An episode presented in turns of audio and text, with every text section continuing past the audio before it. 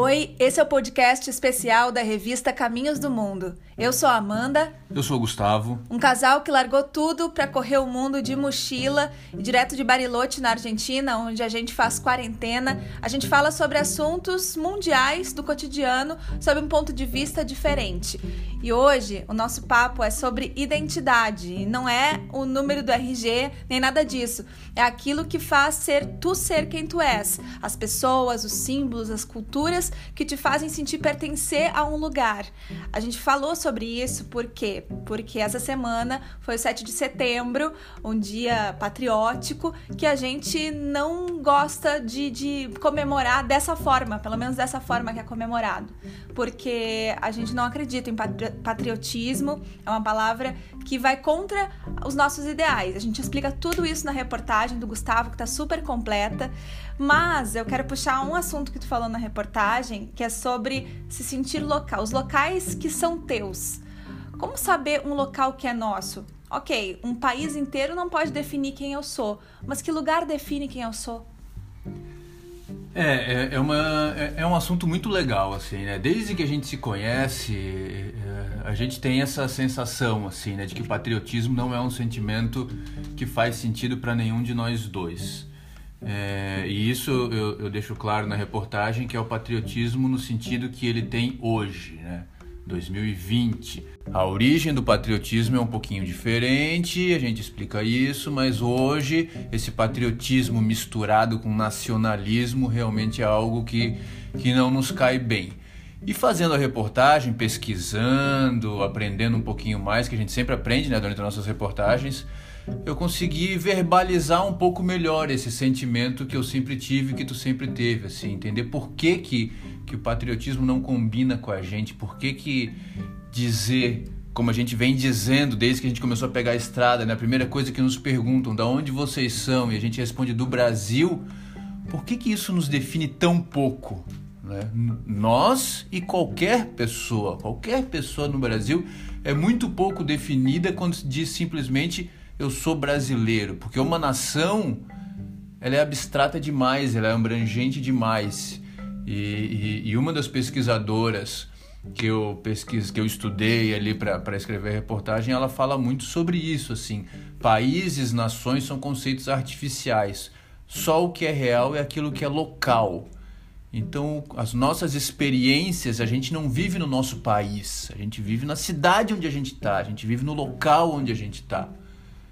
E aí, respondendo a tua pergunta, então, depois dessa, dessa introdução toda, o que. Como definir os lugares aonde a gente é local?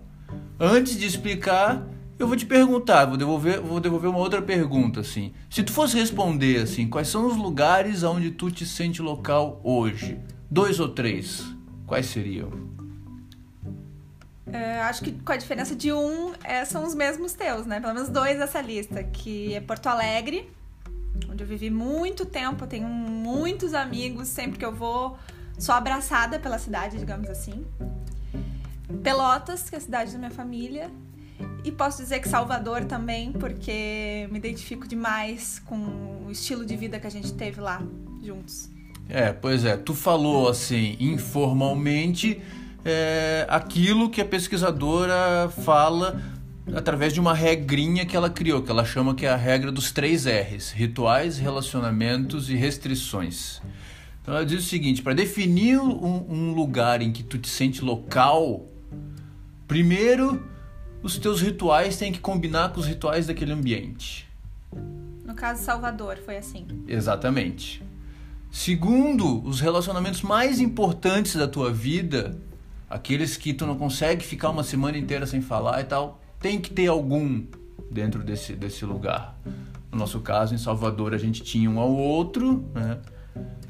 Em Porto Pelotas, Alegre, tu tem a tua família. É, Pelotas também. E Porto Alegre, tinha os amigos e tudo. E, e então, os rituais também. E os rituais, exatamente. E no. Ou seja, essas duas primeiras questões, rituais e relacionamentos, te, te dizem aonde tu te sente local. E o terceiro ponto, o terceiro R, as restrições, te mostra se tu pode ou não ser local ali. No caso, não tinha nenhuma restrição que te impedisse de, se, de, de viver em nenhum desses lugares. Mas eu vou dar um exemplo para isso deixar bem claro. A minha mãe. Minha mãe vive há 40 anos em Florianópolis. Certamente ela se sente local em Florianópolis. Os rituais dela são de lá, os amigos dela são de lá e durante muito tempo a família dela era de lá. De repente os filhos saíram. Eu fui para Porto Alegre, minha irmã mora nos Estados Unidos. Cada vez que minha mãe ia para Porto Alegre, ela se sentia bem lá. Ela dizia que queria morar lá.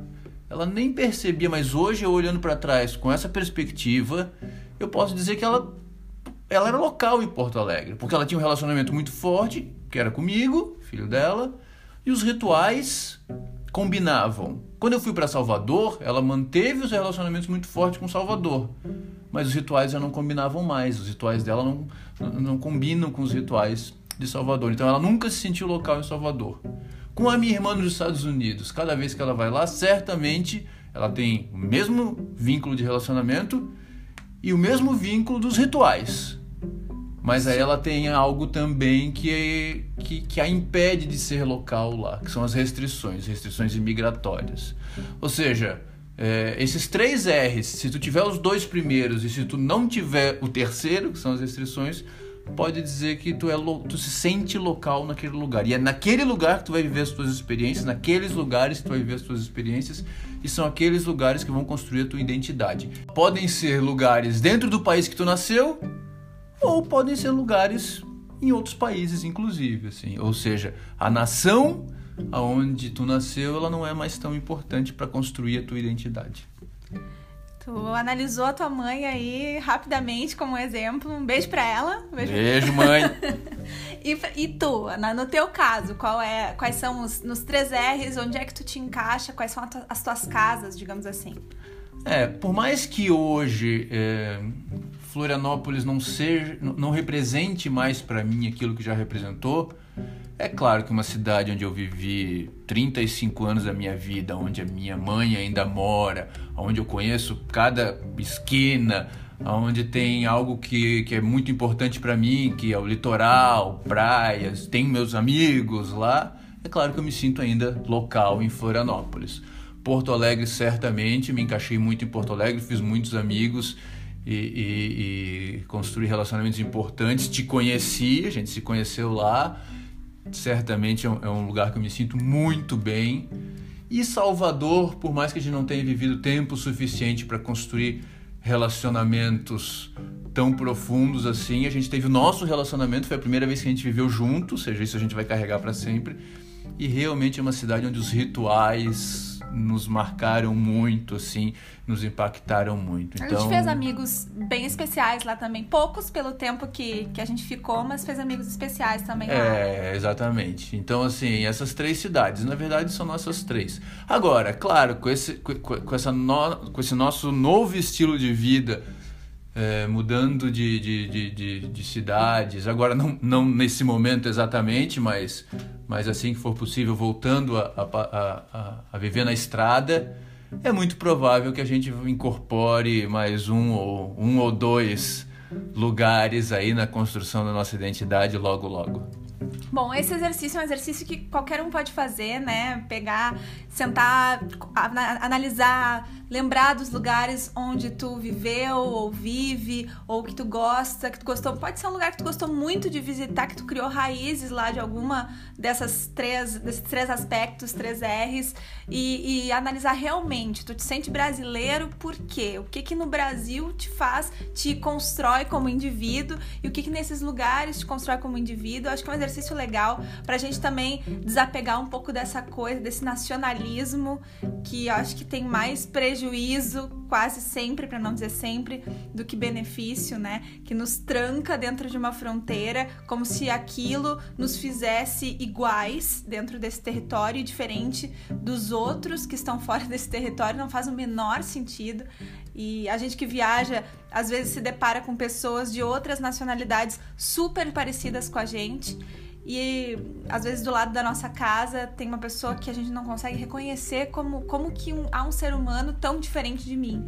Exatamente. Eu, inclusive, um, um depoimento que eu vi para fazer essa matéria, o, o, o, pesquisador falou uma coisa muito interessante, assim, referente, se referindo, no caso, às escolas americanas, universidades americanas. Ele falava: É, tem universidade americana que se considera é, é, muito diversa em termos de, de, da origem dos seus alunos, porque tem um aluno dos Estados Unidos estudando ao lado de um aluno do Paquistão.